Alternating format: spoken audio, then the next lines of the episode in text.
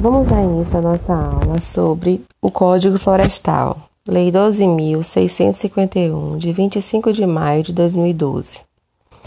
É a lei que institui as regras gerais sobre onde e de que forma a vegetação nativa do território brasileiro pode ser explorada. Ela determina as áreas que devem ser preservadas e quais regiões são autorizadas a receber os diferentes tipos de produção rural. O primeiro código florestal data de 1934 e desde então sofreu modificações importantes, como em 1965, que o tornaram mais exigentes as suas normas, né? Sua última é, é, edição foi aprovada em maio de 2012 e objeto de intensa batalha no Congresso, que reduziu a proteção ambiental das versões anteriores. Quais seriam os mecanismos de proteção que o Código Florestal apresenta? Para atingir o seu objetivo de preservação, o código estabeleceu dois tipos de áreas: a área é de reserva legal e a área de preservação permanente, a ARL e as APPs. A reserva legal é a, é a parcela de cada propriedade ou posse rural que deve ser preservada por abrigar parcela representativa do ambiente natural da região onde está inserida e, por isso, necessária a manutenção da biodiversidade local. A exploração pelo manejo florestal sustentável se dá nos limites estabelecidos em lei para o bioma em que está a propriedade. As áreas de preservação permanente têm função de preservar locais frágeis, como beiro, beiras de rios, topos de morros e encostas, que não podem ser de, desmatadas para não causar erosão, além de proteger as nascentes, fauna, flora e biodiversidade dessas áreas.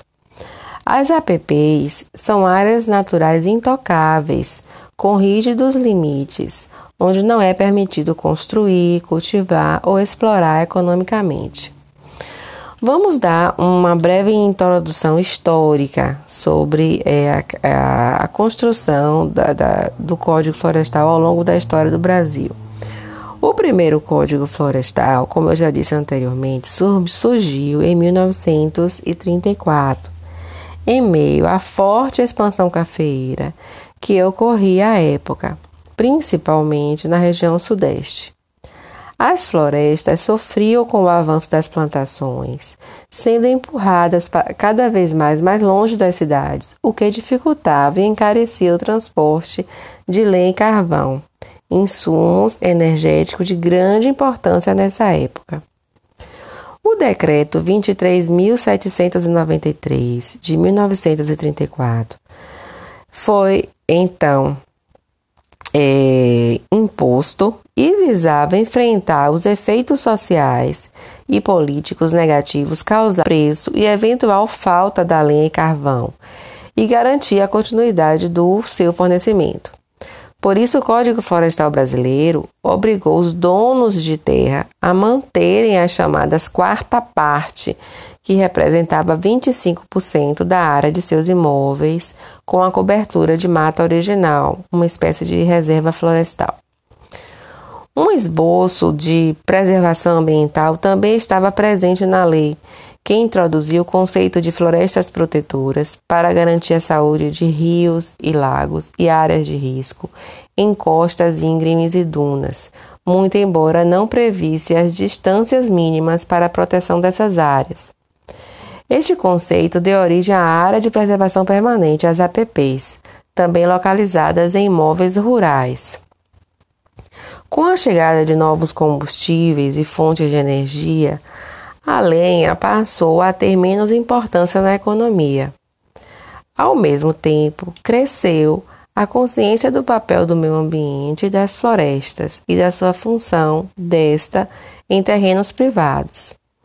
Neste contexto surgiu o Código de 1965, a Lei 4.771 de 65, é, que atualizou a lei anterior, né, o Código de 1934, e o, o posterior decreto-lei. Os conceitos de reserva legal, RL, e áreas de preservação permanente, APPs, são firmados na legislação, com o objetivo de preservar os diferentes biomas. A quarta, a quarta parte dos imóveis rurais se transforma na reserva legal. Na Amazônia, no Código de 1965, metade, ou seja, 50% de todos os imóveis rurais, deveria ser reservada para estes fins. No restante do país, o percentual era de 20%. Nesta versão da lei, as APPs são melhor definidas, com distâncias mínimas de orientação sobre a qual parte das terras deveria ser protegida. O Código Florestal de 1965 e as posteriores alterações estabelecem, entre outros pontos, as limitações ao direito de propriedade no que se refere ao uso e exploração do solo e das florestas e demais formas de vegetação. Em 1986, a Lei 7.511 de 86 modificou o regime de reserva florestal, que permitiu o desmatamento de 100% da mata nativa, desde que substituída pelo plantio de espécies, inclusive exóticas. A partir de então, o desmatamento das áreas nativas não foi mais permitido. Os limites das APPs foram expandidos dos originais 5 metros para 30 metros, contado da margem dos rios, e para rios com 200 metros de largura ou maiores, o limite passou a ser equivalente à largura do rio. Três anos mais tarde, a Lei 7.803 de 89 determinou que a reposição das florestas nas áreas legais fosse feita prioritariamente com espécies nativas, os limites das APPs nas margens dos rios voltou a ser alterado com a criação de áreas protegidas ao redor das nascentes, bordas de chapadas ou em áreas em altitude superior a 1.800 metros. A partir de 1996, o Código Florestal passou a ser modificado por diversas medidas provisórias. A última, em 2011, medida provisória 216667 do ano de 2001. Neste período, o Código também foi modificado por um dispositivo relacionado à Lei de Crimes Ambientais, Lei 9605 de 98. Diversas infrações administrativas ali contidas viriam a se tornar crime e a lei permitiu a aplicação de pesadas multas pelos órgãos de fiscalização ambiental, além de criar novas infrações. Desde a década de 1990, houve uma forte e continuada pressão pela flexibilização do Código Florestal de 64, 65, desculpe, por parte das entidades de classe representantes dos grandes proprietários rurais.